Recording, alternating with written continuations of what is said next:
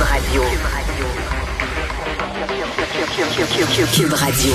En direct à LCN.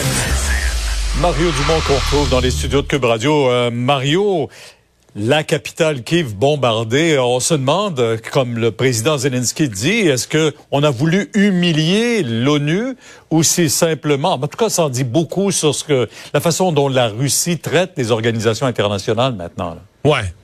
Mais disons que cette semaine, là, toute cette guerre a monté d'un cran. Mm. Est-ce que aujourd'hui, moi, je vois deux hypothèses. Euh, Vladimir Poutine, c'est pas un hasard, il n'y a pas d'accident. Là. Frappe, envoie des missiles euh, en plein cœur de, de, Kiev. Vous savez, été plus tranquille autour de Kiev quand même ces dernières semaines. Euh, il le fait au moment où le secrétaire général de l'ONU est présent dans la ville. Est-ce qu'une c'est une façon de faire un peu un doigt d'honneur à l'ONU puis aux, aux, organisations internationales puis de se montrer lui euh, le, le, le, le, vrai baveux au-dessus de tout? Ou est-ce que carrément il s'en fout là, du secrétaire général des Nations Unies, puis il n'y a aucune considération pour les Nations Unies, et il réplique à l'annonce ce matin de Joe Biden. Parce que, Pierre, c'est pas banal, là. 33 milliards. Joe Biden demande au Congrès de lui fournir 33 milliards. Là, il faut penser qu'en termes de montant d'argent, euh, puis avec euh, probablement qu'en mettant ce montant d'argent-là, les Américains vont inviter le Canada, puis vont inviter les, les, les Européens à faire leur part aussi.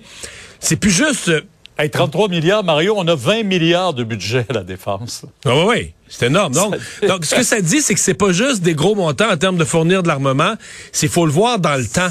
Faut voir que Biden dit à Poutine, garde là, moi je, je me fais voter de l'argent par le Congrès là parce que la guerre va être là au mois de mai, puis si ça continue au mois de juin, on va être là au mois de juin, puis il va y en avoir d'autres armes au mois de juillet, puis, des, puis euh, au mois d'août. C'est ça le message des Américains, c'est qu'on va fournir de l'armement à l'Ukraine là, puis longtemps s'il faut. Alors Poutine reçoit aussi ce message là. Donc prenons toute la semaine là, les propos des Britanniques, la réunion des pays alliés, des 40 pays alliés en Allemagne, tout ce monde-là qui disent à Poutine, ils ont changé de discours là. Euh, Les Américains aussi, quand Blinken, le, le secrétaire euh, d'État de M. Biden, s'est rendu à Kiev, il dit, les Ukrainiens maintenant peuvent et doivent gagner la guerre. C'est ça le nouveau langage des Américains et, de la, et des alliés des Américains euh, et des alliés de l'Ukraine. C'est l'Ukraine peut et doit gagner la guerre, sortir les Russes, l'armée russe de l'Ukraine. Donc, tout a monté d'un cran. Et aujourd'hui, ben, Poutine réplique, mais on comprend que, tu sais, la, la conclusion de ça, c'est que nous, le Canada, comme alliés des Américains, comme alliés de l'Ukraine, l'Europe, on a le bras de plus en plus profond dans le tordeur d'une véritable guerre où on est impliqué, même si nos soldats sont pas sur le terrain. C'est ce que j'allais dire. Il n'y a qu'un pas à franchir maintenant pour envoyer des hommes. Qu'on ne franchira pas. En tout cas, pas, pas dans l'état actuel des choses. Pas- Mais on va fournir à l'Ukraine des moyens euh, immenses là, Pour gagner la guerre. Parlons de cette course euh, de- au, au Parti conservateur, course au leadership. Pierre Paulus, surpris de le voir appuyer Pierre Poilievre?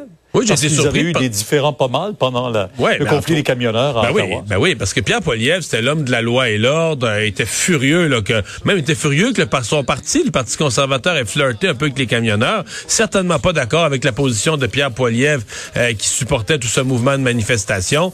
Et, et donc aujourd'hui, il se rallie à Pierre Poilievre. Donc, euh, on se comprend que pour Pierre Poilievre, un gros coup, un gros succès, va chercher son premier député québécois à la surprise générale, donc quelqu'un qu'on n'aurait pas vu dans son camp.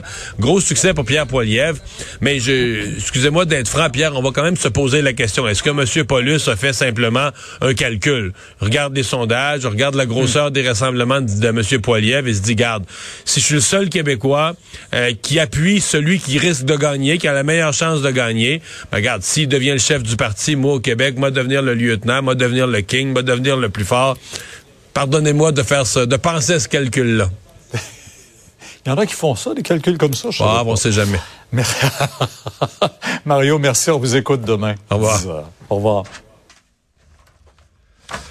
Alors Vincent, euh, tu nous parles de finances. Généralement, quand on quand on nous dit Amazon a présenté ses résultats, tout le monde est sur le bout de sa chaise pour savoir combien d'argent, com- combien de milliards ils ont imprimé. Oui, mais là, ils ont perdu de l'argent. ben voyons donc. Écoute, l'action d'Amazon dans, dans le marché après la fermeture, là, donc, euh, euh, est en chute de 12% l'action, ce qui représenterait, ça se confirme demain matin, des pertes de plus de 100 milliards de dollars Ça, en valeur moi, moi boursière. perso, je voudrais pas perdre ça 100 milliards dans la même journée. Non, faut dire que pour Jeff Bezos, euh, la compagnie, ça va quand même assez bien en général. Mais qu'est-ce qui se passe, c'est que Non, comment ça, Euh, Amazon a perdu de l'argent? C'est qu'on prévoit, euh, en fait, de, de- le, le- le- tout, tout le service Amazon est quand même affecté par ce qui se passe dans le monde, l'inflation, les chaînes d'approvisionnement aussi qui ont rendu euh, les, les profits moins plus difficiles à obtenir, et aussi la croissance euh, prévue dans les prochains mois. On s'attend à ce que ce soit quand même assez difficile. Euh, la croissance du commerce en ligne qui, euh, qui est encore là, mais un peu moins là que prévu. Alors, euh, les prévisions qui, on s'attendait à un trimestre autour de 125 milliards de dollars. Sûr, quand tu prévois faire 125 milliards, t'en fais juste 123, puis tout le monde se dit, ah, Ouais, parce que là, on le dit dans une, misère. on dit dans une braquette entre 116 et 121 milliards. Et là, euh, écoute, tout le monde est en, C'est tout le monde est en panique. Faut dire par contre qu'ils ont perdu dans le dernier trimestre perdu là 3,8 milliards de dollars.